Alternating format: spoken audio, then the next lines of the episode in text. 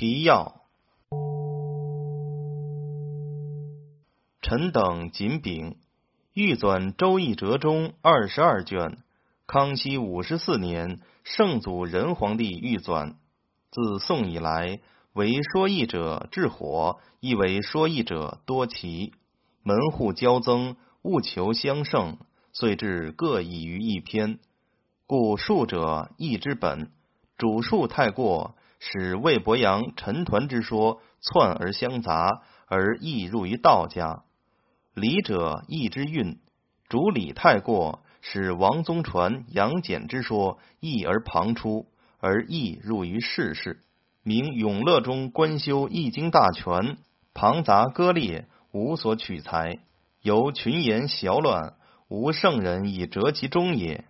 我圣祖仁皇帝道气希文，心服周孔，基于典学，深见弥伦天地之源。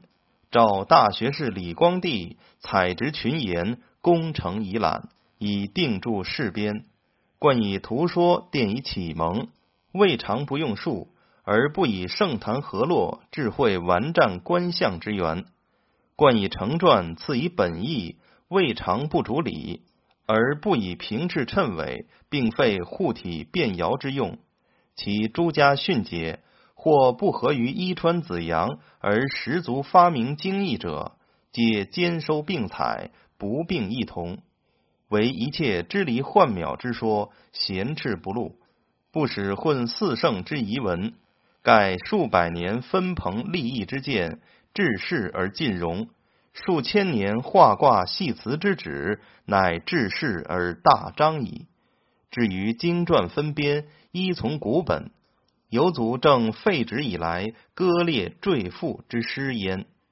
乾隆四十二年二月。公教上，总纂官陈继云，陈陆希雄，陈孙世义；总教官陈陆费池。